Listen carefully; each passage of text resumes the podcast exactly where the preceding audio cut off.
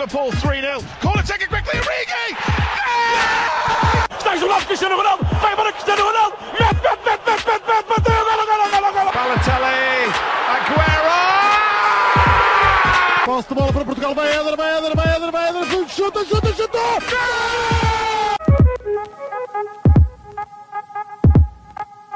Olá, sejam muito bem-vindos a mais um episódio do Podcast Paneca. O meu nome é João Blanco, estou acompanhado dos habituais Miguel Rocha e João Gil, aqui nos estúdios da CDN TV mais uma vez, e estreando o, o formato de convidados em estúdio, quisemos fazer Rui Miguel Tavares, um gigante, um gigante do futebol português e jornalismo esportivo em Portugal. Tudo bem, Rui? Tudo bem, obrigado pelo convite. Já tivemos uh, no, no outro estilo, uh, O estilo cada, pior. um, cada um na sua casa, não é? Agora estamos aqui todos juntos, ainda bem. Obrigado. Sim.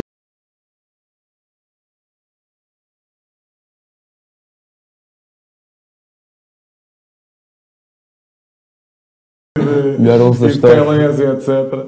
Foi giro. Pronto. Hoje hoje vamos falar de um tema muito mais atual, não é? Campeonato português, eh, com foco inicial e especial no derby, obviamente. Estamos a gravar isto segunda-feira. Não tenho certeza se isto ainda vai sair hoje ou terça-feira, mas o derby foi domingo, vai estar sempre fresco. Portanto, Rui, começando por si, claro, o que é que achou do derby? Gostei muito do jogo. Achei interessante a, a réplica do Sporting ao favoritismo do Benfica. Era natural que isso acontecesse. Eh, por força dos 12 pontos de atraso, por força da superioridade do Benfica ao longo da época, a nível europeu e até a nível nacional, sobretudo a nível nacional.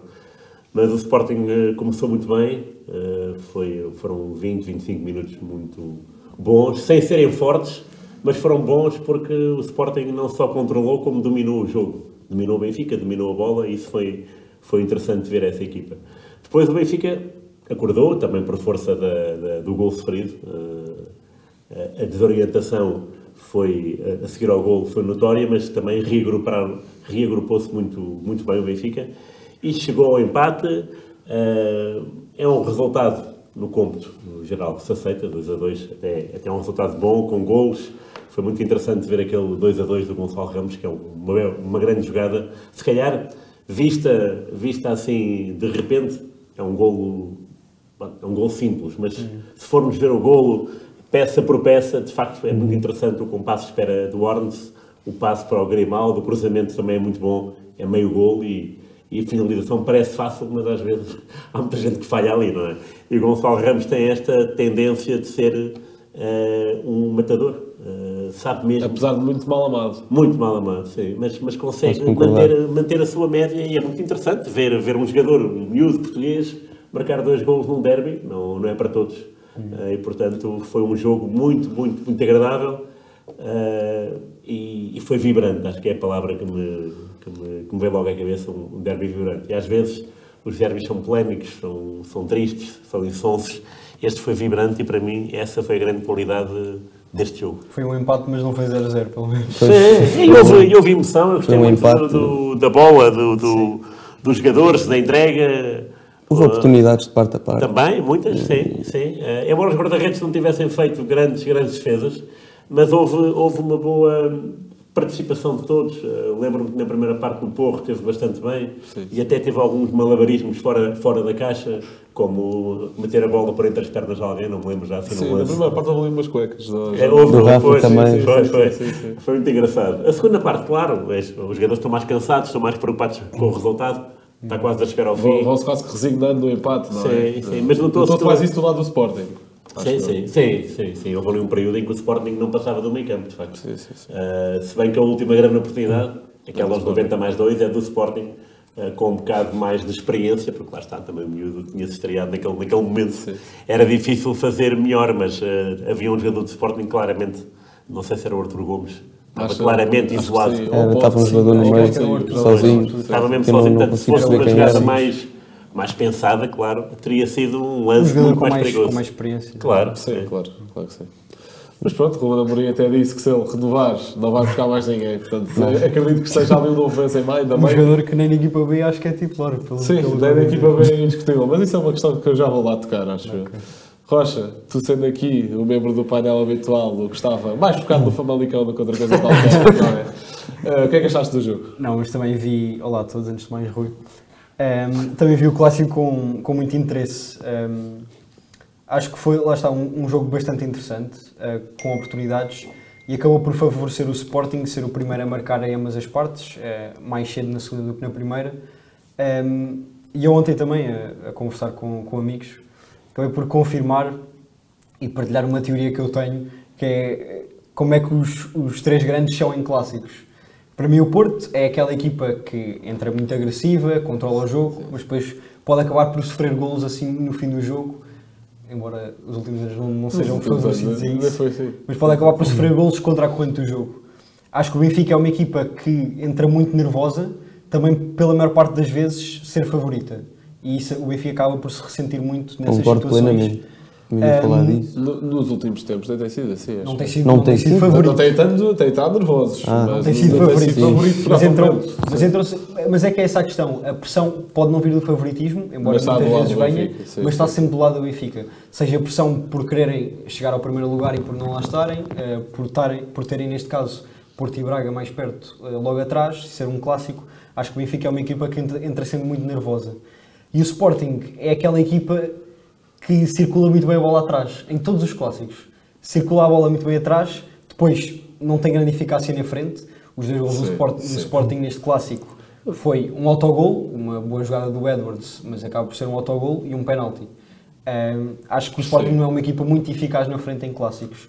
E acho que foi isso que aconteceu também neste. Até, Benfica, até o último com o Porto, até foi, não o último, que foi 3 do Dragão, mas do ano passado, 2-2, acho que até foi a exceção. exato, foi quem é que marcou até? Foi, Foi o- Nuno Santos com uma grande Exato. jogada e o outro, o primeiro E o Paulinho. Paulinho, E o Paulinho é exatamente, exatamente. Uh, e portanto foi isso, o Benfica a entrar muito mal, uh, o Sporting a entrar bem o suficiente para estar melhor que o Benfica, um, a marcar um gol, lá está, num dos poucos jogadores do Sporting que acaba por ser desequilibrador, que é o Edwards. Um, e depois o Benfica, claro, tem de reagir. Também, como lá está, como o Rui estava a dizer, entrou no- na segunda parte de uma forma diferente e o Sporting também sai beneficiado por ter marcado logo aos 50 Sim. minutos ou o que foi. Claro. Uh, acaba por, lá está, como estás a dizer, resignar-se um pouco com o, o bom resultado que tinham e o Benfica depois acaba por fazer o empate que também não deixa o Sporting com uma vontade enorme de voltar a querer ir para, para a frente do resultado. Portanto, acho que lá está, foi um, um jogo bastante interessante das duas equipas e acho que o empate também é o mais justo. Certo. Gil, agora passando aqui já um pouco mais para a clubite, que é o meu lado teu, obviamente. O que é que achaste da abordagem do Benfica ao jogo? Também quer ouvir uh... sobre o Sporting, claro. E já agora, se pudesse tocar aí no ponto de Roger Schmidt só ter feito duas alterações, creio eu. O que é que achas disso também? A abordagem ao jogo, eu acho que o Benfica não, não abordou o jogo se calhar da melhor forma. Acho que o Roger Schmidt facilitou. Acho que pelo menos o Amorim preparou-se melhor para o jogo e tinha uma estratégia mais bem definida para o tipo de adversário. E acho que o Benfica nos primeiros 20, 25, por aí, encontrou um, um Sporting que não estava à espera, via-se claramente. E por aí que o Benfica tenha preparado mal. Uh, mas depois lá está o Roger Schmidt deu instruções, os jogadores adaptaram-se e, e, conseguiram equilibrar e a segunda parte acaba já com um ligeiro ascendente do Benfica depois do golo. Sim, uh, superioridade mesmo. Sim, sim, sim, que o Benfica já estava um bocadinho por cima, mas até aos 20, 25 estava sim. o Sporting claramente por cima. Portanto, uma primeira parte equilibrada que o 1 a 1 se, se adapta completamente. Vou, vou aqui elogiar a, a, forma do Sporting sair a jogar lá por trás, que eu não fazia ideia que, que vocês eram tão serenos. Não costumamos ser tão serenos. É, essa, não, é, é exatamente essa a questão. É exatamente pois, mas uh, surpreenderam que o Benfica pressionava alto, uhum. mas pressionava mal também. Eu acho que por aí a falta de planeamento. também faz isso bastante bem contra o Tottenham em casa. O Sporting uhum. desmancha completamente a pressão do Tottenham, só que depois isso contra Chaves e Boa Vista não acontece. Pois. pois. É esse o problema. De acordo. Uh, mas pronto, o, depois o Benfica adapta-se e já não começa a ser tão fácil sair. Acho que o Edwards entre a linha estava a receber bem a bola dos centrais e do, dos médios e isso estava a criar problemas ao Benfica. Uh, o Grimaldo estava completamente nas covas, não, não sabia se havia defender por dentro, se havia defender por fora e acho que esse foi o, problema, o primeiro problema do o Benfica. Porro também dava sempre a subir na alva. Pois, sim, sim, exato, sim. não estava a haver compensação. Uh, mas depois o Benfica equilibra, então faz o, o Sporting faz o gol numa boa jogada, se bem com, com um pouco de sorte, podemos apontar aqui o dedo ao Benfica, que os jogadores não, não fazem pressão, deixam passar a bola, mas pronto, um bom golo. Uh, depois o Benfica. Fica só a vê-lo. Depois, já para não falar disso. Uh, mas o, depois o Benfica dá então a sua, a sua réplica, faz o gol. Depois, numa altura em que o Sporting já estava claramente a ser sufocado, pelo menos nessa jogada. Uh, para aí três ou quatro bolas seguidas na área que o Sporting já estava a ser sufocado, acontece o golo. Depois a primeira parte acaba então com o ligeiro ascendente para o Benfica. A segunda parte acho que só, talvez só tenha existido Benfica, na minha opinião. Uh, o Sporting uh, Porque marcou, porque marcou cedo também. marca cedo num penalti ligeiramente caído do céu, pronto. Uh, e, e o Benfica depois foi para cima. Mas Mesmo assim não, não conseguiu, não, não foi para cima o suficiente, na minha opinião. Acho que já estava conformado com o empate. Ali aos 80 parecia que o Benfica estava contente, não, não consigo compreender um, um candidato ao título que está em primeiro lugar, ficaste pelo empate em casa, a jogar em casa. Uh, mas pronto, acho que dominou, o Sporting teve o penalti e aquele lance do, do Shermit e pouco mais. Uh, o Benfica também não criou muito mais, teve aqui um lance ou outro perigo resolvidos pelo Adamas. Foi uma primeira parte mais, mais controlada pelo Benfica, mas nem por isso com, com mais oportunidades. Segunda. É uma segunda parte, sim, exatamente. Bem, eh, sim, sim, sim. Não, eh, ou seja, já, já tocaram em pontos muito, muito importantes do jogo e ficaste um pouco mais do Benfica, portanto eu vou tentar focar também um pouco mais do Sporting. Falando de alguns nomes, epá, para mim o, o homem do jogo, apesar de Gonçalo Ramos fazer duas finalizações excelentes, e lá está, continuo sem perceber como é que Gonçalo Ramos é tão mal amado neste campeonato. Está bem, epá, pode falhar algumas oportunidades, mas se calhar os outros não marcam as que eles, ma- as que eles marcam também. É o melhor marcador do campeonato. É o melhor marcador do campeonato. Foi o não- melhor marcador de Portugal no Mundial, por exemplo. Sim, epá, mas, estão lá não é? Foi, foi num jogo, mas conta Chega. também. Epá, é um jogador que eu acho fenomenal e ainda li hoje na newsletter do segundo posto que é bem capaz de ser, em termos de regularidade pelo Benfica, e tendo a noção de que nem Félix nem Renato Seixas fazem uma época inteira pelo Benfica, é capaz de ser a joia saída do Seixal mais com- a entregar mais rendimento ao Benfica. É capaz de ser e... e Permite-me discordar, Ruben Dias. Pois, cara. Ruben Dias. Não, tá, mas isto. Ruben Dias. Estava aqui puxar do ferro. Mas. Mas, mas, pá, mas gosto muito do Gonçalo Ramos e é essa a moral da história. Do lado do Sporting, epá, um jogador que eu acho que fez um jogo fenomenal é o Ugarte. Acho que faz um jogo fenomenal e é daquele tipo de jogadores que eu sei que vai estar pouco tempo no nosso campeonato. Não é pela qualidade, porque há jogadores com muita qualidade que até conseguimos reter algum tempo, é pelo estilo de jogo. O nosso campeonato não é feito para o estilo de jogo nem do tal como não era para o do Palhinho. Vemos que, é pá, pode-se queixar que é, que é do estilo de jogo um pouco mais agressivo, mais de contacto, podemos dizer isso tudo. A nossa arbitragem não é feita para esse estilo de jogo, não beneficia um estilo de jogo um pouco diferente daquilo que é a nossa liga. Portanto, a única forma que eles têm para ser bem-sucedidos na carreira é ir lá para fora. Pode não ser sempre o campeonato inglês, o Palhinha optou por isso e acho que até o campeonato onde se adapta melhor, mas tendencialmente lá para fora. Blanco, deixa-me só dizer-te que esse estilo de jogo funciona para aí 4, 4 5 jogos por, por ano, porque é os jogos contra os grandes, porque o resto das equipas pequenas não são propriamente jogos- combativas e a jogos de, de competições europeias? Ah, no- é? Pois sim, mas é assim, mas a Mas nível acho, nacional. acho que até funcionou neste, porque o Ugarte ter só levado um cartão amarelo neste jogo. Mas, pá, lá está, ou seja, Essa é outra. isso é chocante com os termos de, com, Não, mas é os critérios de arbitragem cá. Mas é exatamente isso que eu estou a dizer. Lá fora, se calhar ele também tinha levado só um amarelo. É Sim, exatamente E, já para, a e o lance em que o gato leva amarelo é um lance em que menos amarelo Exato. e falta Sim, devia sim, ser. sim. Sem dúvida. 100%. Podíamos estar agora aqui a discutir isso. Sim, Ele, se calhar intervalo, ao intervalo foi ver os lances e olha, se calhar o lugar tinha ter levado amarelo. Então, no lance assim que ele fez uma faltinha. Não, eu, eu digo isso porquê? porque o Rafa faz uma falta e a primeira falta leva amarelo e o Ugarte fez 4 ou 5 e não levou, por isso é que eu me queixo. Pá, mas já falámos É mais por causa disso. Já falámos muitas vezes, em termos gerais, e não estamos aqui a apontar nomes, que a arbitragem portuguesa, não sou fã, pelo menos eu, em termos de critérios de arbitragem, e estamos a falar, nem estamos a pegar em nomes individuais, estamos a falar Mais em dos- termos de critérios da escola coisa, que, que ensina os critérios e etc. E já falámos muito sobre isso, mas eu nem quero pegar muito por aí, para além do Garte, já destacaram um pouco, já destacaram o Edwards, gostei muito do jogo dos dois, e agora, um menino que eu tenho de mencionar, que é pá, que é, é trincão, não sei.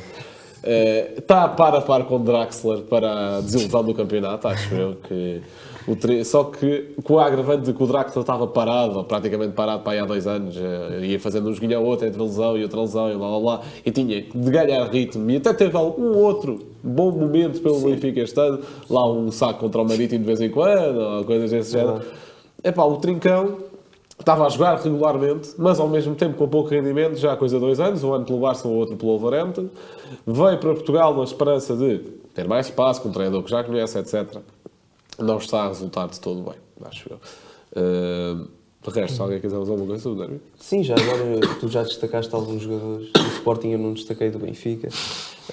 Isto, vocês gostam sempre de equilibrar a balança. claro. Ok. Pronto, ah, o Enzo, o Florentino, ah, o Gonçalo Ramos e talvez o Grimaldo foram os maiores destaques pela positiva, pela negativa o Auschnes, o Neres ah, e o, e o Bá são, são os destaques. Sim, o Bá viu-se que estava um bocadinho atrapalhado, sobretudo na primeira parte, não é? E até depois- disse isso ontem. Foi? Pois. E depois na segunda também não soube eh, aproveitar o balanceamento do Benfica para o ataque, mas também o Benfica também não aproveitou, não é? Porque, como Pois, tu há bocado disseste, incomodou o Adam em remates fora da área, não? O João Sim, Mário, sim, que é sim, livre sim. direto, Livre. e mais um remate ao outro, assim fáceis. Eh, há um cabeceamento. Do Otamendi também, mas também é, Ah, pois, é bom. fraco. Sim, é fraco, mas é um, mas é um, é um belo golpe de cabeça. A gente sente Sim, a sim, força do, do pescoço dele, bom, aquilo dá, dá trabalho. E outro, outro jogador que eu não gostei e não, não percebi eh, a maneira dele entrar é o, é o, é o Santos Justo. Sim. Eh, não perce- ele faz duas faltas absolutamente à descabidas. entrada da área, quase. à entrada, eh, perigosas. Sim. Eh, e não, Então, não compreendo. Pois aquilo não... não, não compreendo eh, o, o estilo dele de jogar eh, futebol ou não futebol, não é? E fica assim um bocado eh, a pensar, mas, mas porquê que... Como é que há jogadores destes assim aqui, aqui a jogar pelo, pelo, pelo E 9 Sporting, pelo milhões, já agora. Pois, não... E está sempre lesionado. Não sei, exatamente. Calhar é não, não compreendo algumas, alguns jogadores não compreendo. Atenção, eu não estou a falar ah, da, substitu- da substituição em si. Ah, o Romano Amorim tinha, um- tinha uma ideia pronto, e, lá, e lá defendeu. É o jogador é que não. Parece que É que entra aquela- e não entende o jogo. Não É, se encaixa é que aquela ideia. substituição a fazê-la era antes do gol do Benfica, não é? Não é? A, a justificação que o Ruben Amorim deu até acho que foi para a entrada do Neres. O Neres entrou depois do gol. O disse que o Neres ia agitar na frente, que era um jogador rápido, então o Santos Justo, Como era mais rápido, devia, era, era para ele. Mas inclusivamente eu até acho que o Santos Justo eh, estava a jogar do lado contrário ao Neres. Foi o que me pareceu durante o jogo. Depois do Santos Portanto, estava a chegar eu- direito só ao para o outro lado. Portanto, eu depois de ouvir a justificação do Ruben Amorim fiquei sempre gostei muito bem, mas... Mas depois, Sim, sim. Já agora deixa-me só destacar negativamente os três centrais do Sporting. sim. Eh, não, se calhar não pelo jogo em si, mas acho que os dois gols do Benfica eram evitáveis. Eh, no primeiro, o Coates defende muito mal, ele não sabe se de aproximar, se há de voltar No para a sua até acho que é posição. mais o Gonçalo Inácio. Sim, também. Acho eu. Eu, eu Estava- achei que... é diretamente, é uma questão direta. Exato. Eh, a marcação direta era do Gonçalo Ramos, mas eu acho que se o Coates estivesse melhor posicionado, a bola não sequer- nem sequer tinha chegado a Gonçalo Ramos. É mais esse o meu ponto. Porque o Coates na linha de 4 naquele momento, eh, que acho que era com o Mateus Reis, o Porro e o Inácio, e ele, ele era o único que estava fora, porque ele tinha acabado de sair à pressão e depois não voltou ao lugar. Portanto, acho que foi, o, foi esse o momento em que acabou por dar o gol. E até por terem permitido dois remates que o Adam acaba por defender, que são, porque são a figura, não são assim defesas excepcionais porque são a figura, mas os centrais é que permitiram esses remates e mesmo no segundo golo, embora seja um grande cruzamento e uma grande finalização, ehm, a linha também estava Reis demasiado está- subida, Sim, sim, sim. eh, não acompanharam o Grimaldo na, na ala, portanto acho que a defesa esteve bastante mal, a não ser a sair a jogar, lá está. Pois. E o Gonçalo Ramos faz esse tipo de movimentos desde o início da época. Sim, sim, e é bastante bem, e mérito Sim, sim, de dado. nesse sentido sim, mas é uma, estou a dizer isto porque é uma cena que já devia estar estudada. Era neste sentido. Então, não, acho que foi o Amorim, eu ouvi alguém dizer que tinham treinado. Não, foi o Mateus Reis que disse que tinham treinado mesmo aqueles movimentos durante a semana. Nota-se. Da defesa, da bola entre o guarda-redes e a defesa. Ele é que estava a dizer no final do jogo. Foi um grande derby, acho que podemos chegar a essa conclusão.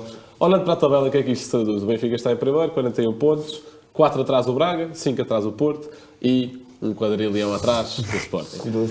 Portanto, queria-vos perguntar, começando pelo Rui, luta pelo título, quem é que acha que está em melhor posição? Se é, se é o que está à frente ou se isso não é bem assim? E até porque o Benfica, desde a página do Mundial, nota Verdade. ali algumas Sim, isso é verdade. Desde o Mundial nunca mais parece que não, não acerta dois resultados seguidos. Isso é verdade.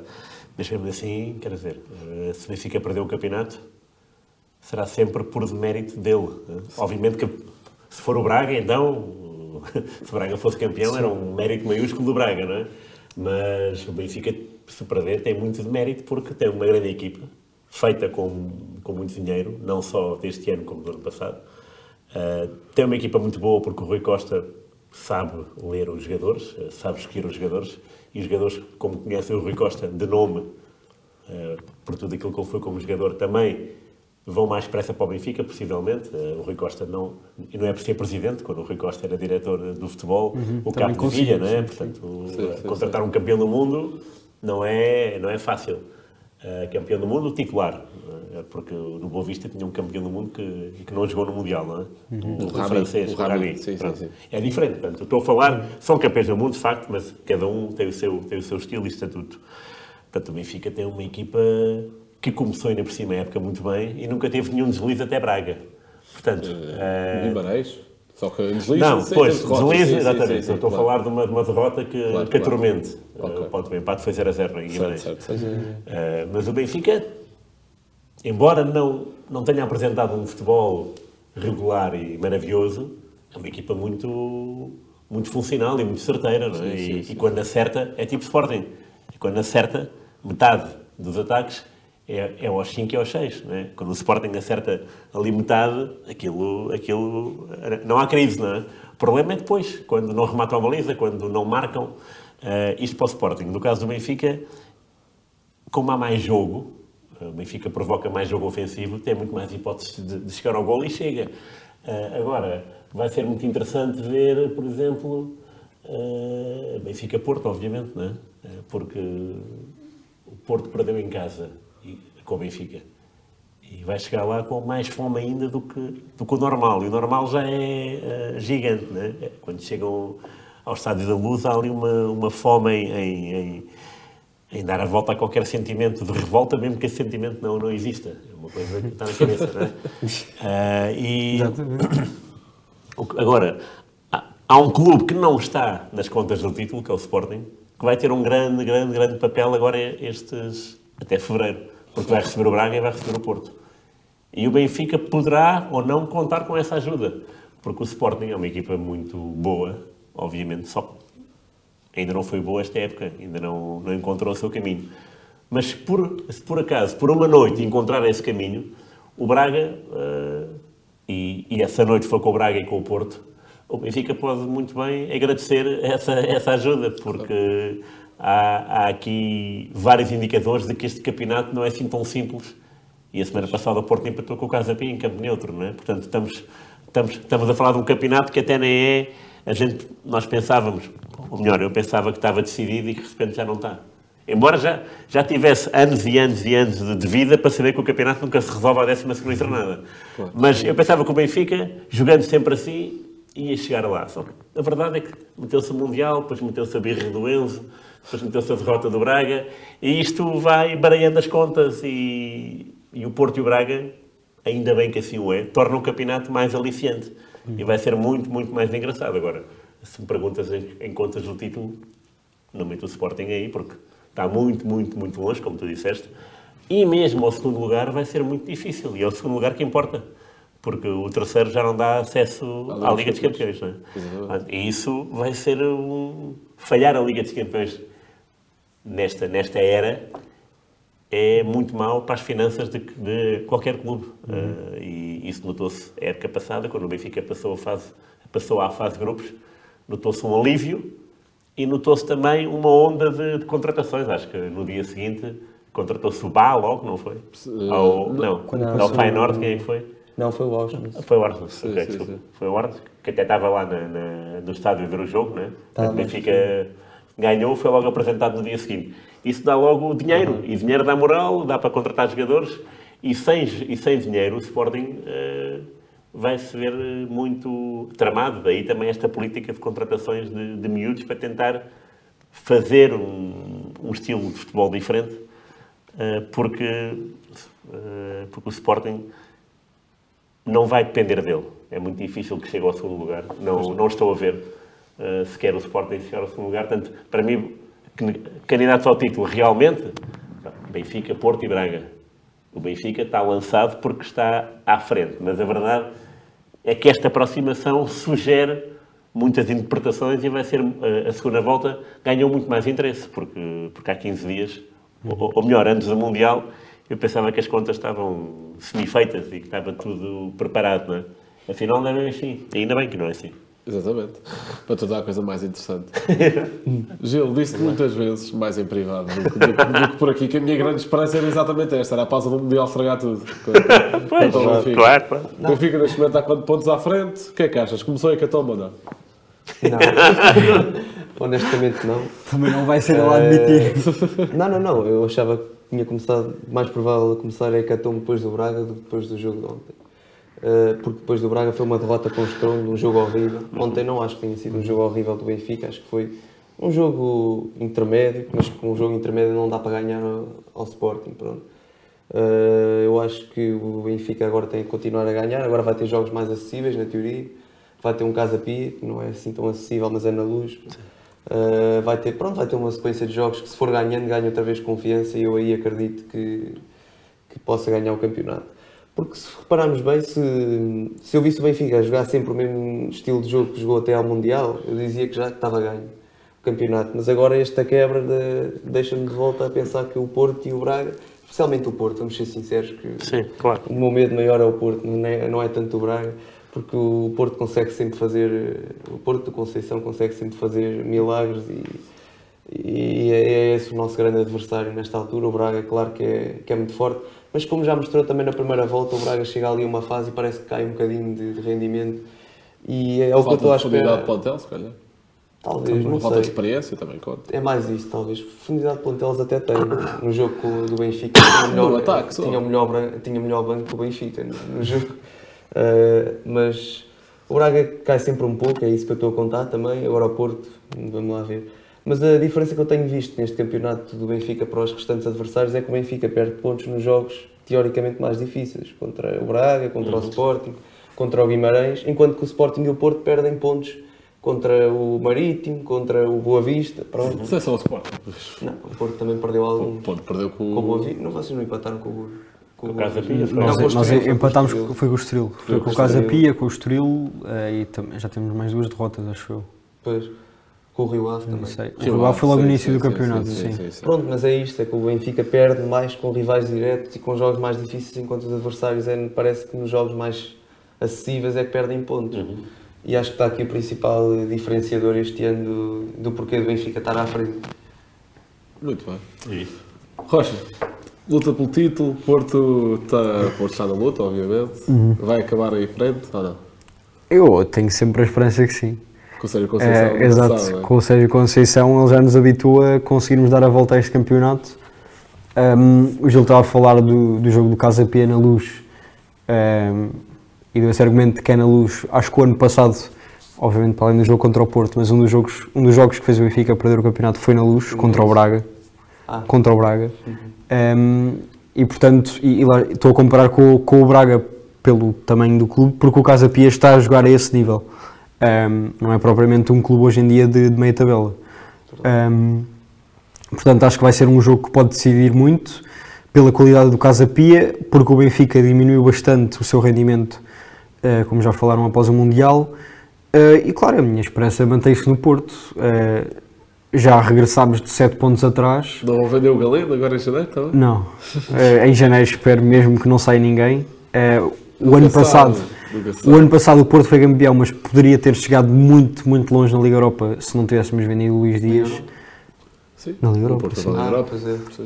Um, podíamos ter chegado mesmo muito, muito longe. Uh, eu não tenho dúvidas nenhumas que o Porto era um candidato a, a ganhar a Liga Europa. Uh, acho que é verdade que pode ter sido mais psicológico que outra coisa. Uh, o Porto poderia ter tentado um pouco mais, embora obviamente o foco do Sérgio Conceição fosse o campeonato. Mas acho que tínhamos na mesma plantel para tal, mas o Sérgio Conceição preferiu recuar um pouco na Europa e apostar mais no campeonato. Acabou por dar resultado, pelo menos isso. Um, e portanto acho que é isso. O Porto é uma equipa que já nos habituou um, a estar atrás e acabar o campeonato na frente, nem que seja na última jornada. Um, as últimas jornadas também vão ser interessantes nesse sentido. Uh, vou- acho que vão haver, vão haver jogos também entre, entre, entre grandes. Um, e quanto, quanto ao Braga, é uma equipa que lá está, pode andar a espetar 4 ou 5, como já andou. Deu a volta em 5 minutos contra o, contra o Vitória eh, para a taça e, portanto, é uma equipa que do nada pode surpreender dessa forma, mas ao mesmo tempo pode ter uma derrota que ninguém estava à espera. Acho que eles no início do campeonato já perderam também contra uma equipa de meia tabela. Ahm, acabaram, lá está, por perder 5-0 também com o Sporting, só numa primeira parte. O Sporting marcou 5 só numa primeira parte. Eh, e portanto, lá está, é uma equipa que pode estar a jogar muito bem e do nada perde pontos eh, que ninguém Braga- sabe bem o- como. O Braga já perdeu com o Casa Pia, este ano, por exemplo, Exato. campeonato. Em E casa, acho- sim. Sim, sim, sim. E acho que no início também. exato, foi com o Chaves. Foi. Também perdeu, perdeu contra os Chaves. Portanto, lá está, é uma equipa que pode perder pontos mais facilmente do que o Porto, acredito eu, no sentido em que o Porto, ahm, mesmo que esteja com um resultado que não é favorável, v- nesse próprio jogo vai estar sempre em cima, ou seja, sempre com a oportunidade de marcar, enquanto que o Braga não é um- uma equipa desse, desse estilo. Ehm, quanto ao Sporting, é muito difícil. Eh, Eu perguntei pelo teu título. Não, não perguntei mais nada. e por acaso nós estamos, pois nós estamos a gravar a segunda, vamos ver como é que vai ser o jogo das 7, porque se o Casa Pia ganha o Estoril, passa à frente do Sporting. Ehm, o que também é, E se, o- é interessante nesse Vitória ganha sentido. também o jogo dele, fica ali mesmo pertinho. fica a 2 do, do Sporting. Portanto, o Sporting está em maus lençóis, digamos assim. Eh, vamos ver a luta pela Europa. Eh, como o Rui estava a dizer, o segundo lugar, que acaba sempre por ser muito importante para as finanças do clube, eu acho que é praticamente impossível para o Sporting. Eh, não vejo o Sporting com capacidade para tal. Ahm, pelo que já fez durante esta época, pelo que mostrou também um pouco no fim da época passada, pelo plantel, pelas mudanças e algumas teimosias do treinador, acho que o Sporting não consegue ter essa capacidade e o Casa Pia pode ainda surpreender. Veremos só até que ponto.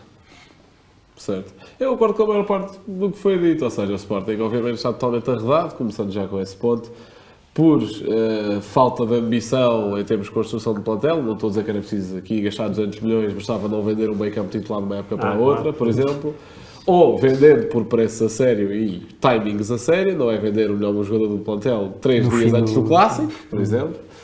Uh, Sporting que só está no- na posição em que está não é por falta de treinador, por falta de plantel em parte, mas também não é só isso, é mesmo falta de ambição de quem está de cima. E pronto, e o Sporting já teve até períodos mais conturbados do que este durante a época. Uh, chegou-se a pôr uh, em causa a continuidade de Ruben Amorim, etc. E eu disse, eu adoro o Ruben Amorim, por adorar o Ruben Amorim, que quero que ele saia daqui o mais rápido possível. Porque para além ele estar a queimar completamente por estar associado a uma direção que não lhe dá as ferramentas necessárias para pôr a equipa minimamente uh, a olear, está, é ele que está a disfarçar as lacunas. Portanto, a partir do momento que o Ruben Amorim sair lá, se o Sporting do nada vai para sétimo ou oitavo, não me espanta nadinha, não me espantaria. Eh, portanto, nesse sentido, na ótica de dar dois passos atrás para dar um à frente, eh, eu até quero Amorim fora. Por gostar muito dele e por gostar do Sporting, mas numa ótica a longo prazo.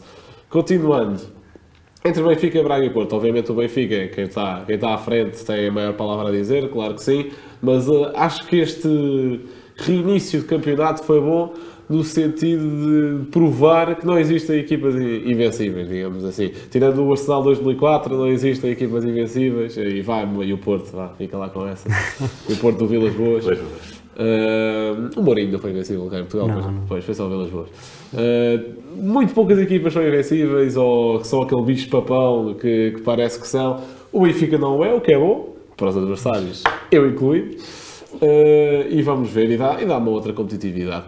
O Braga, o Braga já nos últimos 5, 6, 7 anos vai fazendo algumas campanhas que aqui chega a janeiro, ou vá, chega em dezembro e uma pessoa pensa, ui, se calhar são um caso sério, mas chega ali a um certo ponto que quebra. Este Braga não me cheira que vai acontecer isso, porque parece-me um Braga um pouco mais duradouro do que isso e, e, e- e se, for- se formos a pensar no quanto o futebol no momento, o Arthur Jorge depois do 5-0 do Sporting que estava apontado à rua, portanto eh, e do jogo a seguir dá 3 ao Benfica, que estava em primeiro invicto e ainda não tinha perdido esta temporada. Eh, portanto, é pá, espanta-me como o futebol é o momento e vejo uma maior, eh, digamos, lucidez na equipa do Braga, tanto a nível de treinador como a nível de jogadores. Quanto ao Porto, epá, ou seja, Conceição eu já disse que é o único treinador em Portugal que para mim devia ser canonizado, porque é o único santo que consegue pegar, em, fazer um match em ovos, que consegue tirar tudo o que é jogador e recurso e ele consegue safar sempre qualquer coisa, não consegue ser sempre campeão, porque isso não dá, mas consegue-se fazer sempre uma prestação minimamente aceitável. Na Europa, inclusivamente. Na Europa também, com grandes campanhas europeias do Porto, já fizeram quartos de final com Conceição pelo menos duas vezes, de Liga dos Campeões, como agora me lembro. Pá, é um excelente treinador e é- o Porto é, ne- neste momento, para mim, aquelas equipas em que podiam dar só um treinador e eles gajos que o Porto é- ia sempre lutar pelo título, mais ou menos. Gosto muito de Conceição eh, no seu nível futebolístico, depois o nível pessoal há muito para se, há muito para se discutir, obviamente. Agora, Rui, pegando também um pouco aqui daquilo que está a ser ali aquela luta pelos lugares europeus, ir pedir uma equipa surpresa, uma equipa que está eh, a surpreender. É fácil, não vai é? ser unânime. A equipa, a equipa surpresa é unânime. A equipa surpresa é unânime, mas se quiser dar o destaque, não sei. Não, eu gostei. Não, é o Casa Pia porque já ia muito ver os jogos ao Casa Pia, a Piramanique. Ao, ao estádio. Ao estádio mesmo. Claro. Ah, E foi uma grande surpresa vê-los a subir divisão. Surpresa, é agradável. Uh, gostei muito. Uh, e depois, uh, até tinha falado com. Até houve um programa na RTP com, com um dos dirigentes do Casa Pia e que se fez acompanhar de outro dirigente. E enquanto o, o dirigente foi ao programa, estava a ser maquiado, eu estava sentado ao lado desse tal dirigente e falámos um bocado e ele, isto era verão, era, era, era agosto, e ele estava pronto, uh, não temos o estádio pronto ainda por causa da, da, da imposição da Liga, das, das, normas do estádio e tal. Estamos em construção, não temos ainda muitos reforços, vamos ver e tal. E começa a ver o Casa Pia a ganhar os jogos, sobretudo fora, não é? Sim, sim. Fora. E há bocado falámos do Braga. Até porque este ano nem tem bem o fator casa, não é? Pois, não tem. Mas perderam 1 a 0 com o Benfica, empataram com o Porto. E estes jogos em casa, não é? Depois fora, ganharam o Braga, ganharam o Guimarães, ganharam, e aí foi um jogo muito tonto do árbitro, que eu não sei quem é, mas eh, com o Marítimo, houve um penalti que foi ah, sim, sim, uma coisa sim, absurda. Uh, mas o que é facto é que o caso da Pia fora tem uma regularidade que o Sporting não tem, em matéria de pontos, por exemplo. Depois no cômputo, ainda não acabou a primeira volta, lá está, falta o jogo das 7 de hoje, o Caso Pia tem 11 gols feridos, isto é francamente uh, meritório. Acho que são os mesmos que o, o Benfica. É, 11, sim. sim. Um, aliás, não sei se o Benfica agora é pior defesa com os dois, não? O Benfica tinha 9 e agora tem 11. O Benfica tinha 9 e agora tem 11, acho eu. E o Porto tem 10. Tem acho 10, que é isso, o Porto é a melhor defesa, sim. exatamente. É, 10, 11, 11, deve ser isso. Uhum. É mesmo assim, quer dizer, para quem veio da segunda divisão e não claro. jogava a primeira desde os anos 30, ah, isto é de loucos. E foi muito interessante o que disse a Conceição na antevisão do Casa Pia Porto. O Porto e o Casa Pia têm os dois 11. Ah, é os dois 11, ok. E o Benfica? O Benfica, tem 12 e o Braga 12 também. Ah, ok, é isso. O Sporting tem 18. Está quase. Uh, e, o, e o Sérgio Conceição falou de, do Casa Pia ser a equipa promovida, a melhor equipa promovida da Europa. Portanto, a equipa com o melhor registro. E eu, olha, por acaso nunca tinha feito esse balanço e fui uhum. ver. E de facto é extraordinário, não é? é? E como estamos num país em que há muito poucas surpresas, em que o campeonato é monótono porque é bipolar, não é? Porto ou Benfica, de vez em quando não se porta e não Boa Vista, mas é muito raro acontecer. É interessante que, este, que haja espaço para estas equipas brilharem.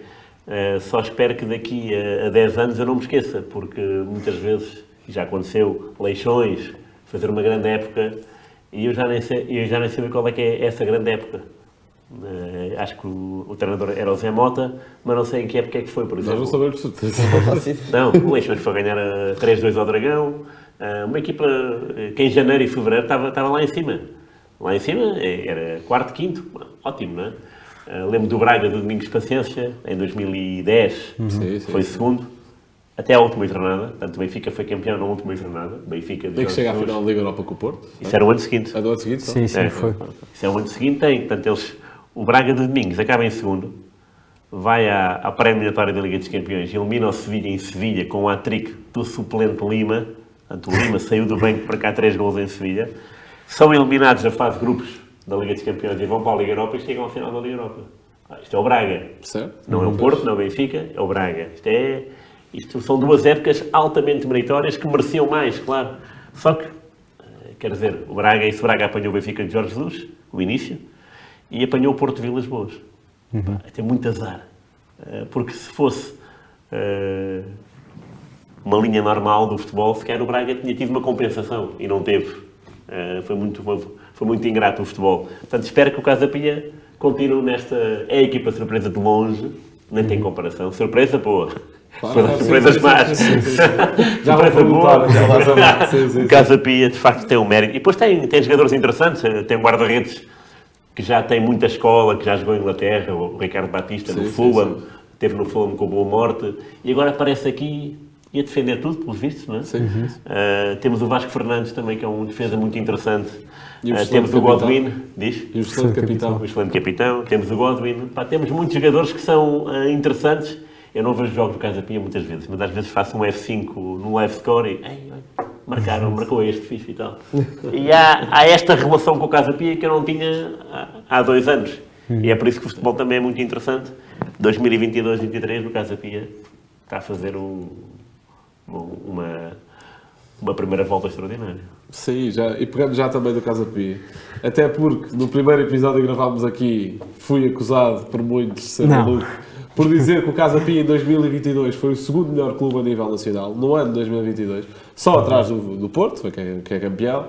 Disse que o Casa Pia tinha sido, portanto, a primeira metade do ano é, é promovido e a segunda metade do ano acaba, estava em quarto na altura, até estava à frente do Sporting antes da paragem, acho eu. Portanto, alguns disseram aqui que o Benfica tinha de estar à frente, não vou dizer quem. Eh, e eu digo, epá, o Casa Pia é mesmo um caso de estudo extraordinário que se difere muito de Gil Vicente da época passada, que difere de Rio Ave e Famalicão naquele ano de 19-20, acho que até foi... O Famalicão teve. Exato, o Rio Ave e Bastante Famalicão tempo tiveram a primeiro até mesmo à última vaga europeia. O que é que Não, difere? é que o Aliás, Famalicão começou o campeonato no primeiro lugar durante 10 Sim, jornadas. sim. Aliás, até, se calhar até é mais semelhante com esse Famalicão porque ambos vêm da segunda divisão. E o Rio Ave acho que já, aí já estava na primeira liga. Mas a questão é que o Famalicão sempre tinha teve descido, mais agora- recursos, não é? Sim. Eh, por eh, algumas relações Investimentos, e investimentos, eh, etc. estrangeiros. Casa Pia, obviamente que também há de ter um projeto por trás e investimento de algum sítio, será. Mas nota-se aqui um, um dedo mais de treinador, nota-se um dedo mais de planeamento desportivo do que outra coisa qualquer. Obviamente que o Famalicão também o tinha, não estou, não estou a invalidar isso, mas vejo mais mérito dentro de campo. Não sei explicar, é é uma coisa que, que só sentindo. Uh, gosto muito do Casa Pia, dos nomes que o Rui destacou, até nem falou de um dos meus preferidos, que é o Leonardo Lelo, que é o lateral esquerdo. sim, sim, sim. Gosto bastante, se quiser vir para o Sporting está à vontade. Uh, e para não também estar a repetir a escolha do Rui, vou dizer o Aroca, em primeiro lugar, assim, desculpando a derrota do Sporting. Em segundo, está na, está na Final Four, na Taça da Liga, está a fazer um- uma época sólida, o Armando, o Armando Evangelista, com um plantel que também, se formos a ver, não é uma coisa espetacular em termos de nome, em termos de reputação. Só o Alan Ruiz, se calhar, é ali o mais conhecido e nem acho que seja o melhor jogador, ou o Sim. jogador em melhor forma, é um jogador com os pezinhos que tem, às vezes pode resolver um lance ao outro, mas é só mesmo os pezinhos, depois aquilo de cabeça é mais complicado. Ah, e, e vê-se que lá está, que é, um, que é um plantel muito equilibrado, até mais se calhar nivelado por baixo, mas que vai fazendo uma época bastante sólida, vai conseguir a manutenção tranquilamente, está em sétimo neste momento. Rocha, Sim, eu também tenho de destacar o, o Casa Pia. Eh, acho que lá está, é, é daquelas equipas que. Porque até comparando com a época que o Famalicão fez eh, nesse ano, ehm, é uma equipa que começa logo muito bem. Acho que joga com um dos três grandes, que agora já não me quem é, e ou empata ou ganha. E logo a partir o Famalicão, o Famalicão. Famalicão. Já foi o Ah, Sporting. não, não, não. O Sporting no início. Não, o Benfica não foi. Não, o, o Sporting à terceira Se calhar até foi o Porto, eh, mas eu lembro O perfeitamente. Sporting é a terceira jornada deste ano. Acho que o Famalicão era primeiro, o Sporting era segundo. E o Sporting sai meio que dessa luta logo ao início porque o Taremi decidir Alvalade cavar três penaltis. Pelo Rio Ave. é Pelo. Rio Ave, isso eu lembro. Ave. Foi com o Coates a fazer Exatamente, os três penaltis. Tinha que ter a instrução de algum lado. Um, mas lá está, eu lembro, lembro-me dessa, dessa época do Famalicão em que eles começaram logo a ganhar um dos três grandes um, e portanto logo a partir daí viu-se, ok, este Famalicão é alguma coisa. Acabou, acabou de subir, eh, mas teve, acho que até o, Porto ou o Benfica começaram em primeiro lugar, mas na segunda jornada o Famalicão passou logo para cima e a partir daí manteve-se até à décima jornada, o que é que foi. Pronto, aí acabou por começar a, a recuar um pouco nas suas exibições. Mas, ou seja, era um clube que desde o início se viu que, ok, estava aqui uma surpresa clara do campeonato. O Casa Pia, acho que acabou por ser um bocadinho mais discreto e acabou por consolidar este quinto lugar que tem neste momento, um, um pouco dando menos nas vistas do que o Famalicão deu um nesse, futebol nesse também, ano. se calhar, mais defensivo, digamos assim. Sim, não, talvez. É um sim, brilhantismo ofensivo como era o Famalicão. Mas ao mesmo tempo é um futebol mais consistente, Sim, o que claro. lhes dá também essa consistência nos resultados em si e na, na classificação. Um, e portanto, acho que é um quinto lugar que se foi construindo aos poucos e é um quinto lugar que pode não acabar num quinto lugar, que isso até é o mais importante para, para a época do Casa Pia. Um, e estavas a, a falar da importância do capitão do, do Vasco Fernandes. Um, e ele menciona muitas vezes isso. Eu até posso não ver eh, eh, os jogos do Casa Pia, mas depois vejo a flash interview do, do Vasco Fernandes. Eh, ele menciona isso muitas vezes, que é, é uma equipa que ele não repete o jogo a jogo do Ruben Amorim, mas pensa, mas pensa muito no futuro e que o, é, o é um clube que constrói muito pouco a pouco. Eh, é um clube que não diz eh, de imediato que ok, temos o objetivo de chegar à Europa, não diz isso, mas com o trabalho que faz diariamente acaba por ter esse objetivo eh, inerente ao trabalho que faz. E eu acho que isso também acaba por ser das coisas mais importantes num clube, principalmente que acaba de subir de, de subir de uma segunda divisão, e está surpreendentemente eh, a meio da época num quinto lugar. E portanto, lá está, é um- uma surpresa não só pelo futebol jogado, pela consistência, mas também pela estrutura eh, por trás eh, e pelos jogadores em si que foram conseguindo angariar, entre aspas, e que acabaram por conseguir construir esta equipa, que é o verdadeiro significado de equipa, acho eu. Certo. Verdade. Gil? Para não variar muito, é o Casa Pia. Uh, lá está. Uh, como o Rui também tem uma ligação emocional ao Casa Pia, porque também é perto da minha casa e o, o meu primo até o ano passado jogava lá nas camadas jovens. Ok. Uh, entretanto, este ano não, foi, mudou de clube, foi para o Lourdes, pronto, não é que isso é Mas já como é que está longe da, da tabela? mas Transferência é um- foi por quanto? Uns quantos milhões. Uh, mas Não é quero um- falar. Não vou falar mais. Já, Uh, agora, mas não, é um- já estamos a falar das nossas ligações ao Casa Pi, posso dizer que este ano já lá fui ganhar. Só que foi uma amigável para a época com os meus miúdos de 11 anos. Não, foi bom, foi bom. Uh, mas é, também fui lá o ano passado, especialmente ver jogos com, com, com o meu primo, que ele ia ver jogos da equipa principal na segunda divisão e vi também, inclusive, o momento das decisões da subida. Portanto, foi, o, foi emocionante. E gosto do Casa Pia, pronto, é um. Também, claro. é Quem é que não clube- gosta, né? Também. Pois, É. exato, É diferente. preciso ser doente para não gostar. É sempre bom ter um clube em Lisboa que vá fugir da dicotomia, não é? Claro, e é por isso claro. também muita gente Também é simpatiza verdade. com o Belenenses, por Claro, exemplo. claramente. Também é simpático com o Belenenses, verdadeiro. Sim. Sim, E agora- E já agora uma coisa que eu, que eu vi hoje sobre o Belenenses verdadeiro. 4 a 1 ao Oliveira do Hospital, fui ver. Então Sim, marcaram foi, 3 Também gols, vi. 3 marcadores de penal, 3 gols de penalti e 3 marcadores. Aham.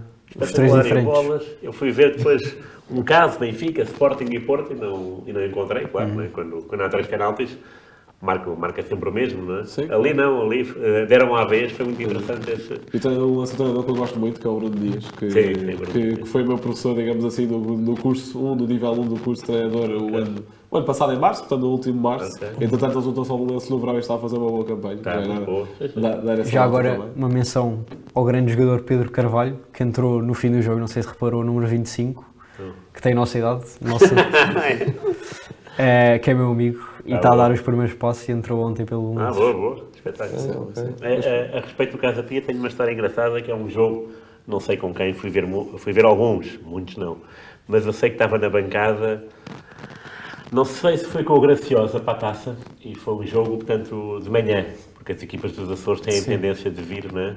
de, vir, de vir à noite, dormir, jogar de manhã e seguir para os Açores.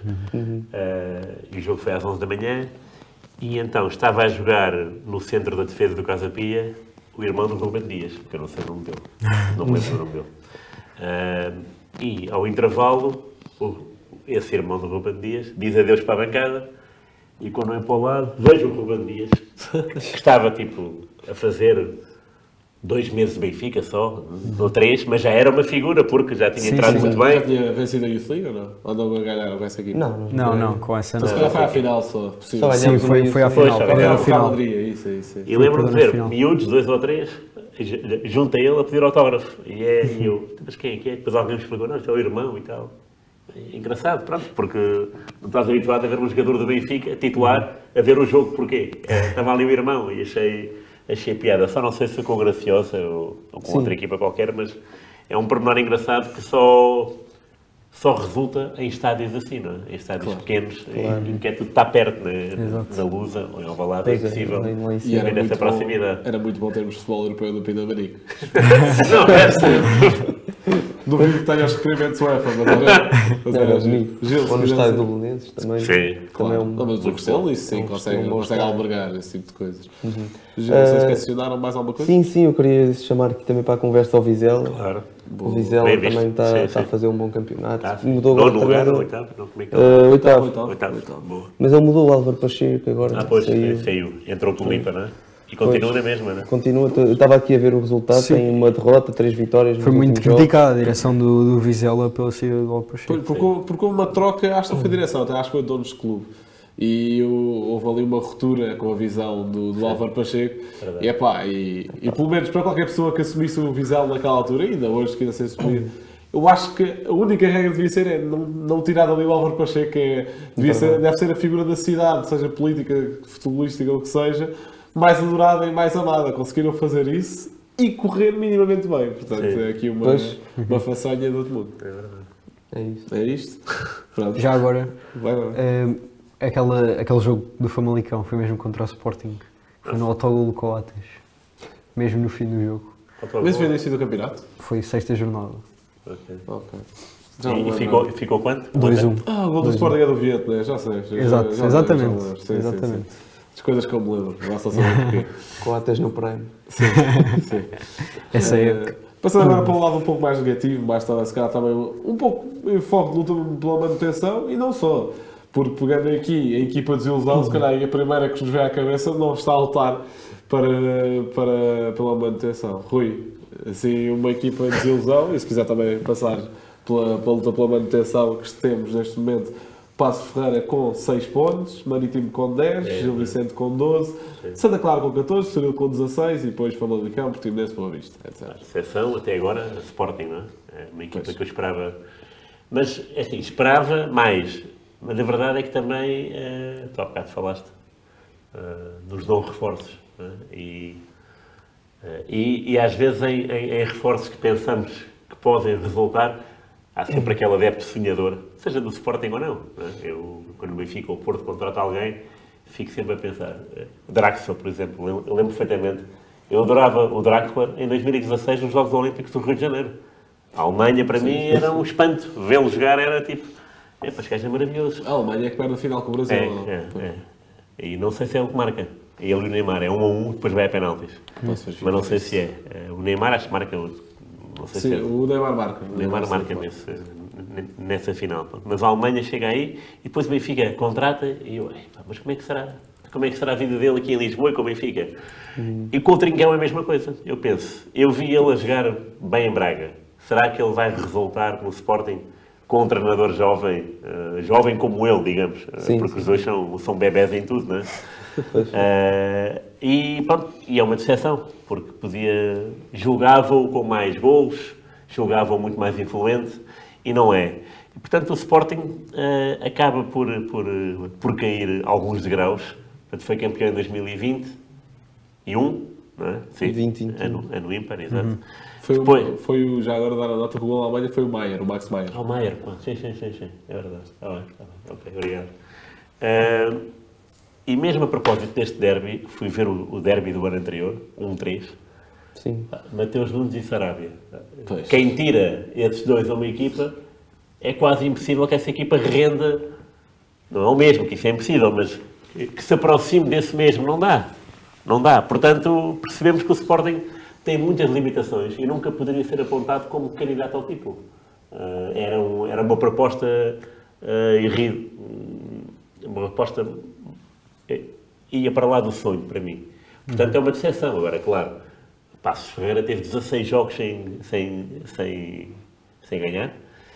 Ah, já teve o Cedro Peixoto, já deixou de ter, agora volta a ter. É, é, Um desorientamento. total. Sim, é, um- é um- é uma situação sui generis, vá. Mas para mim a grande exceção é o Marítimo, porque sempre me habituei a ver o Marítimo no top 10. Nem sei se esteve lá sempre.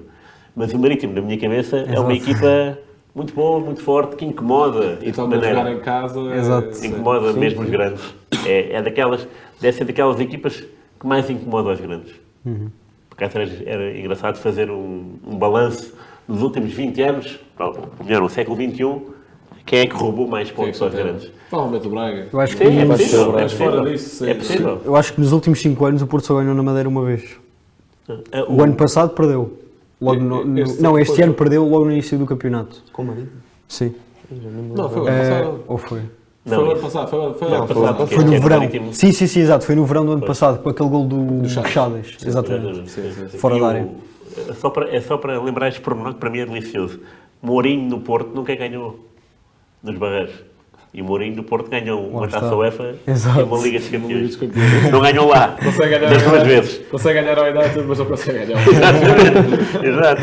Ah, portanto, é, para mim é o, o maior espanto é esse. Ah, e, e, claro, ah, eu nem sei o que é uma primeira divisão sem, sem uma equipa da Madeira, não é? Portanto, se o Marítimo descesse e, se, e se o Nacional não subisse, e não está em risco de subir, não é? porque é Moreirense, Farense, Académico de Viseu, Estrela, Sim, sim, sim. ah, uma pessoa pensa, bom, mas como é que seria uma primeira divisão sem Madeira? Pelo menos Era. agora temos Açores, não é? Pois, Clara. agora há Açores. Mas não há Madeira, é uma coisa que Eu, eu não me lembro de ver.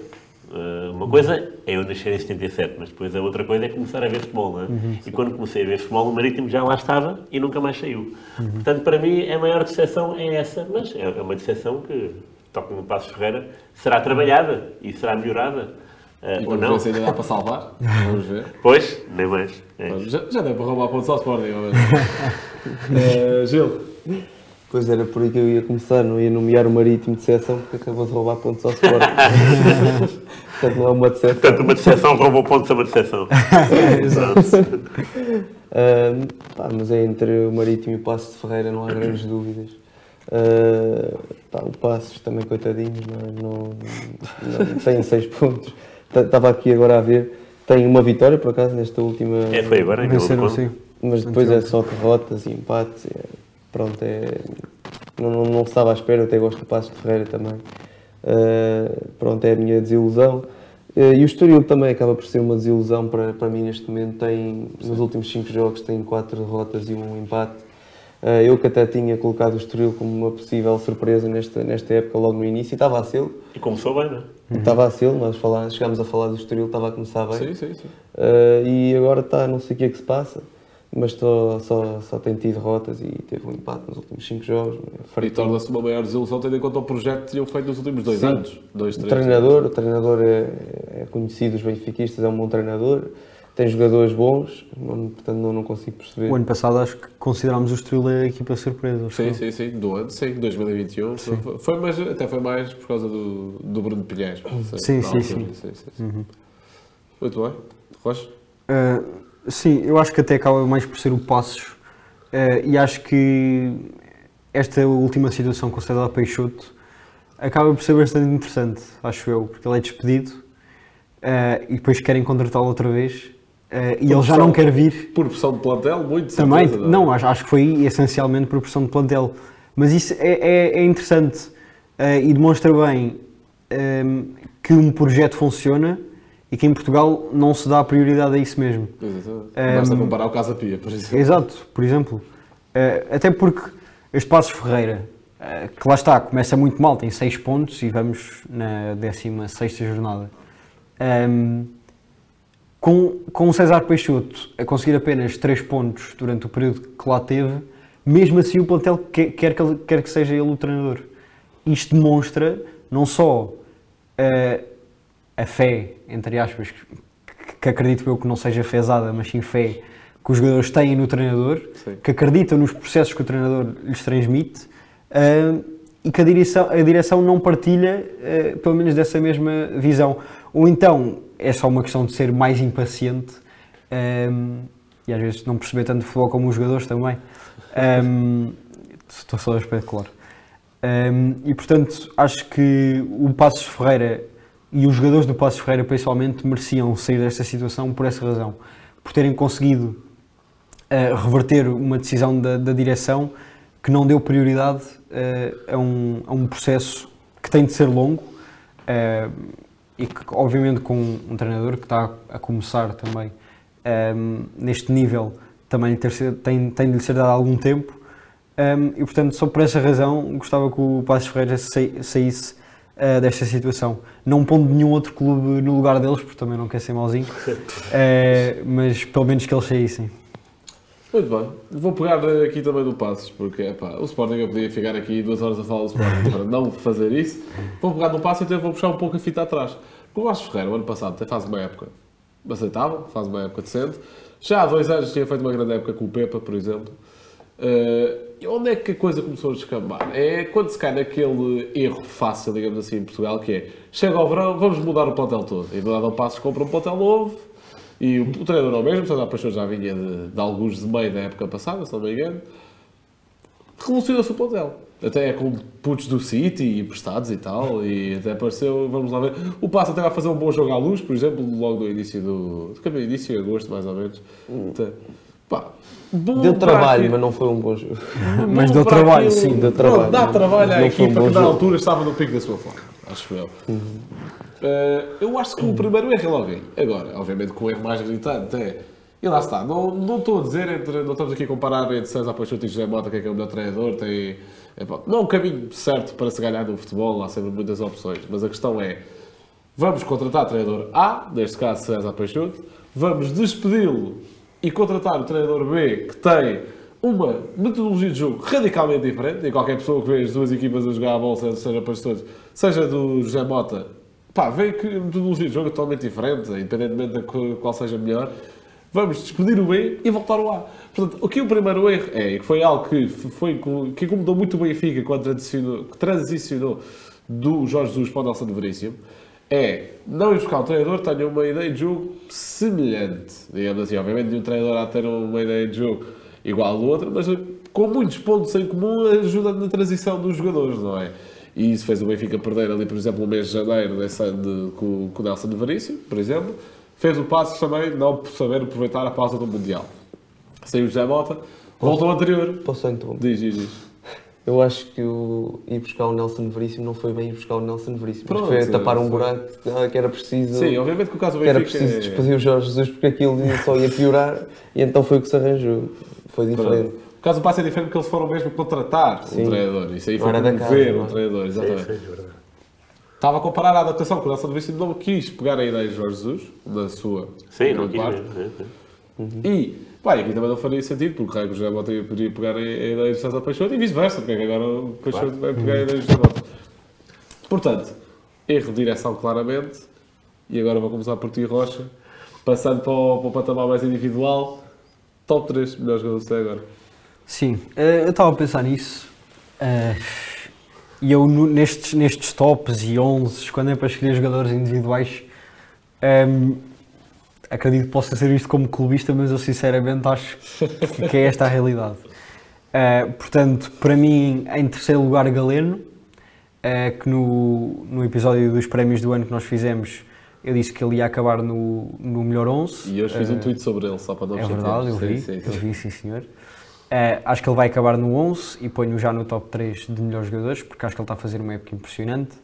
Eh, está a saber preencher o lugar deixado pelo Luís Dias, na segunda metade da época passada não o conseguiu fazer imediatamente, mas este ano, tanto na Europa como em Portugal, está a jogar uma coisa que é de outro mundo.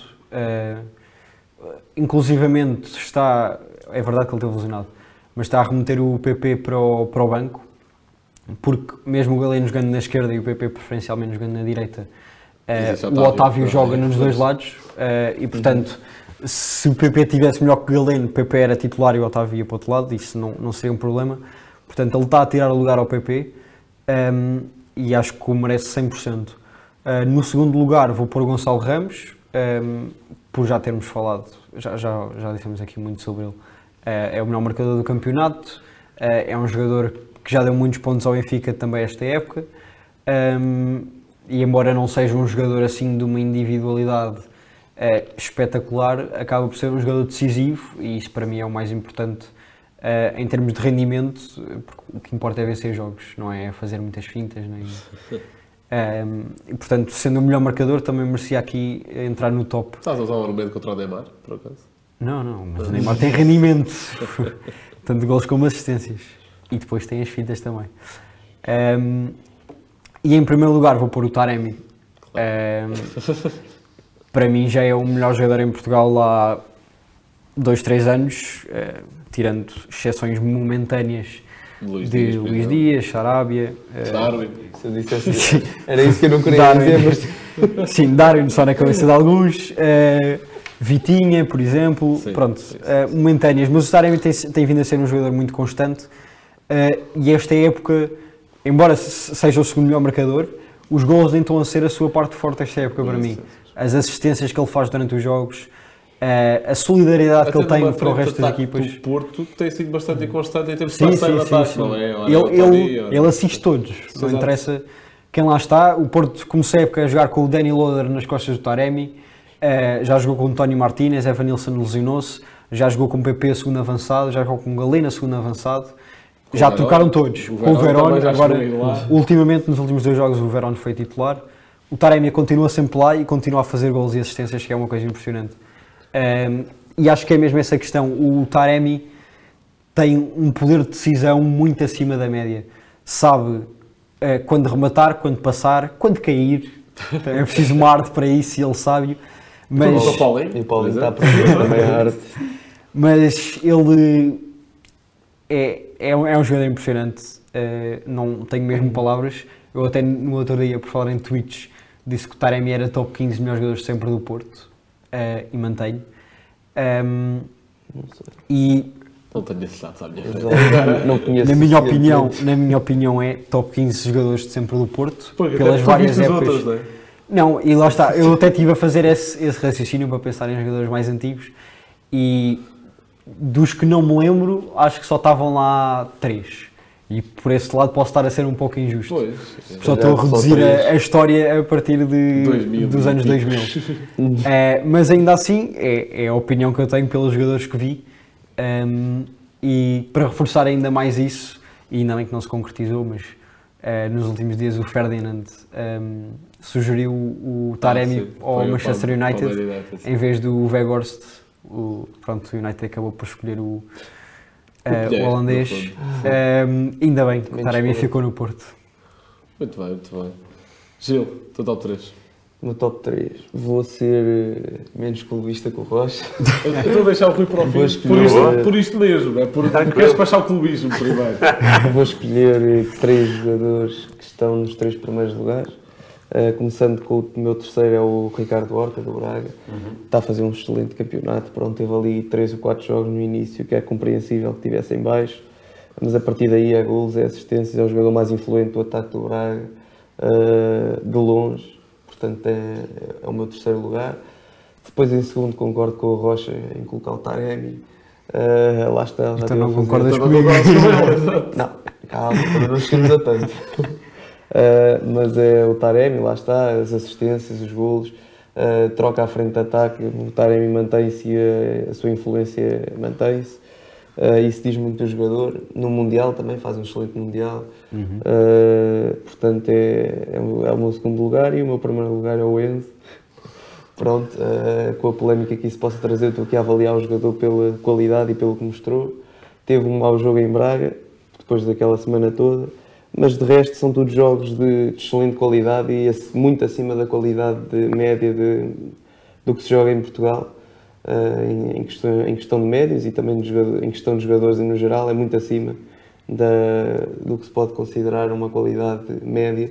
Portanto, coloco o Enzo em, em primeiro lugar. Pronto, é o que eu digo. Bate uma vez no peito e está a mudar. Bem, eu vou ser o menos clubista de nós os três, de certeza. E Também até- não tens muitas razões para ser, não E é? até, exato. E até, vou- até vai ser curioso, porque nós vamos destacar o melhor jogador do Benfica, vamos dizer todos diferentes. Que ele diz que em teoria é o Gonçalo Ramos, não é? Porque é o que está mais acima. Sim. Em termos individuais também acabaria por concordar com o Enzo. Pronto. Ele escolhe o Enzo. Para mim, o Enzo do top 3 é o terceiro. Depois é Taremi.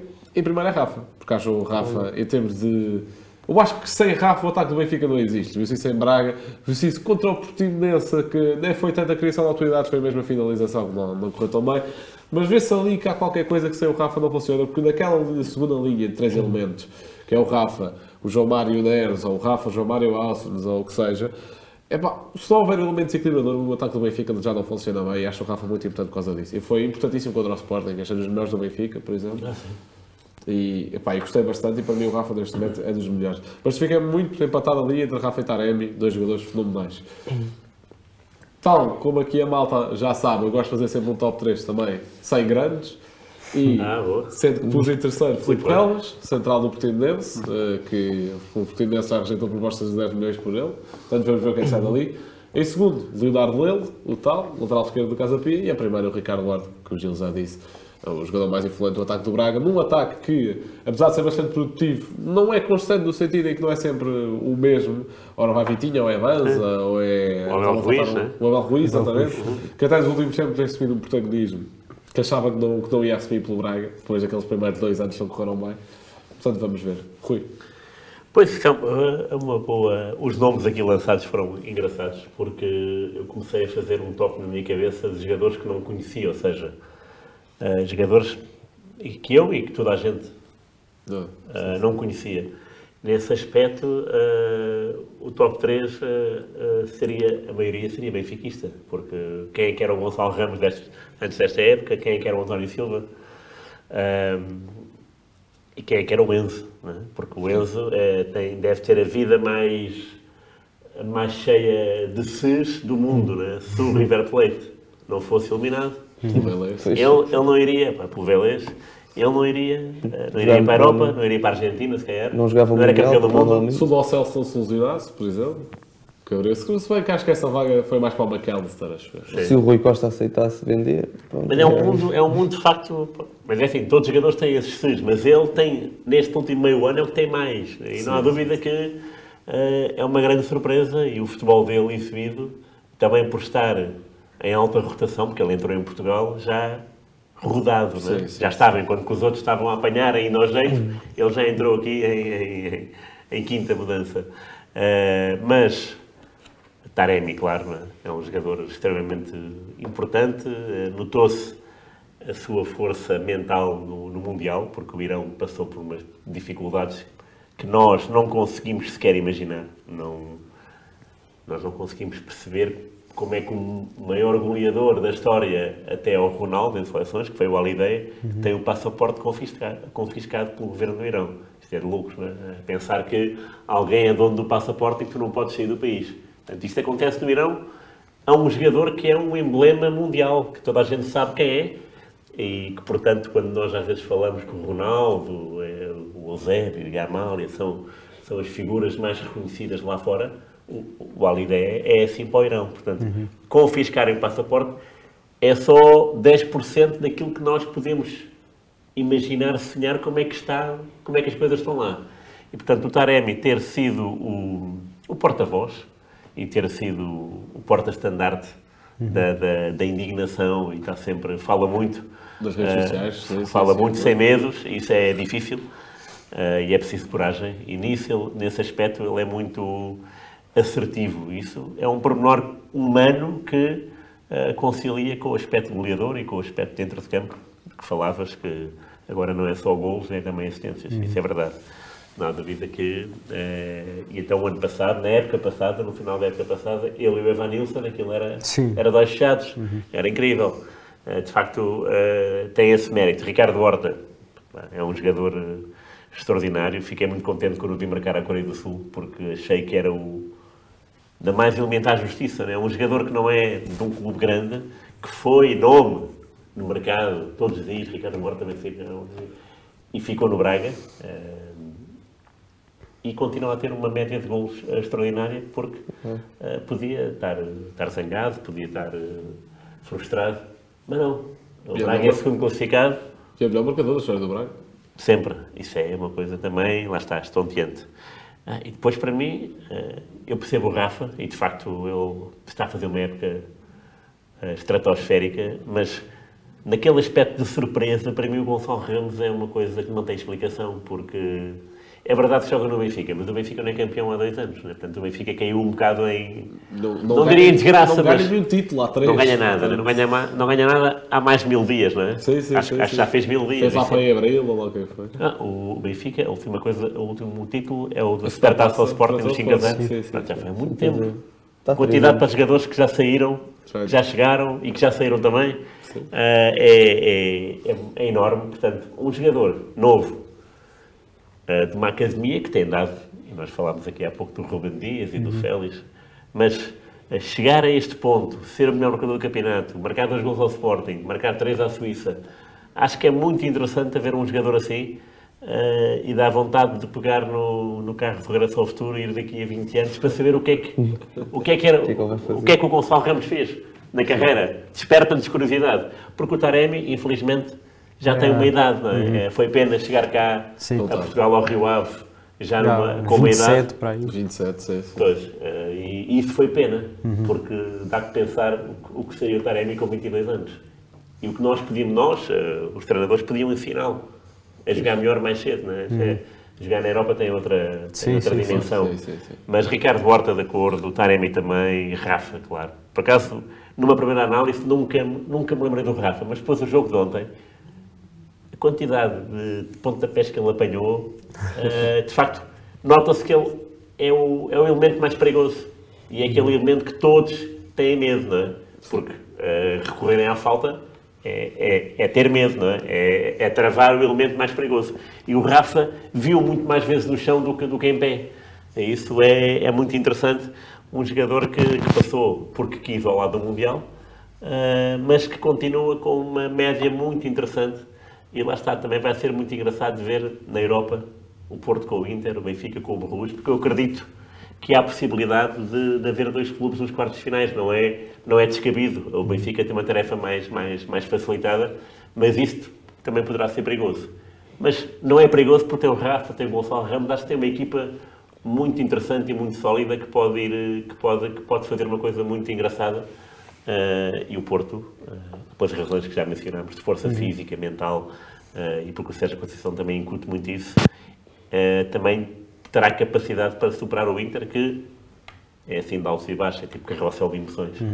Vai ser, mas é, é, um, é um top 3 engraçado, e mais ainda engraçado é o top 3 dos não grandes. Exatamente. Parabéns. Obrigado. Portanto, passando às rubricas, não é? Vou falar um bocadinho do Porto B, porque Rodrigo Mora, de 15 anos, estreou-se pelo Porto B e tornou-se o jogador mais jovem de sempre a jogar na segunda Liga.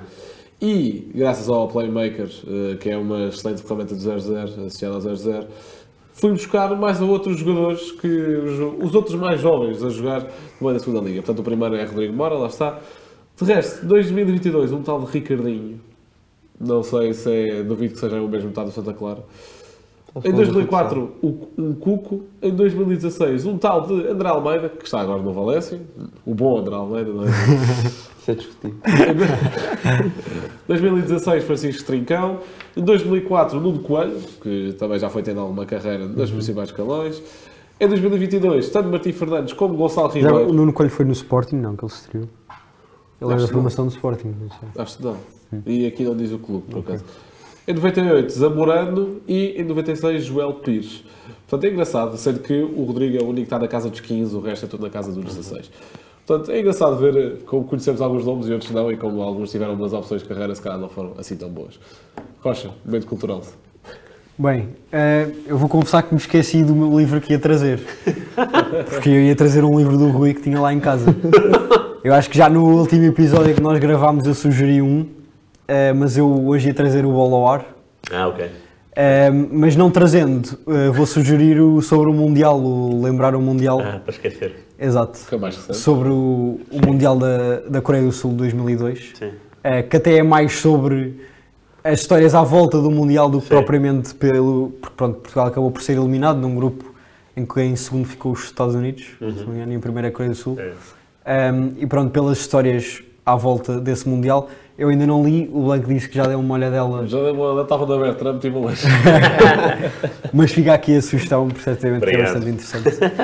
Gil, o teu comentário semanal. Uh, pronto, também um bocadinho à- uh, seguindo o teu raciocínio das seleções, vou- é aqui um- uma frase que o Roberto Martínez disse uh, na semana passada de apresentação, na sua conferência, que era uma forma de jogar ganhadora e representativa do que é o jogador português.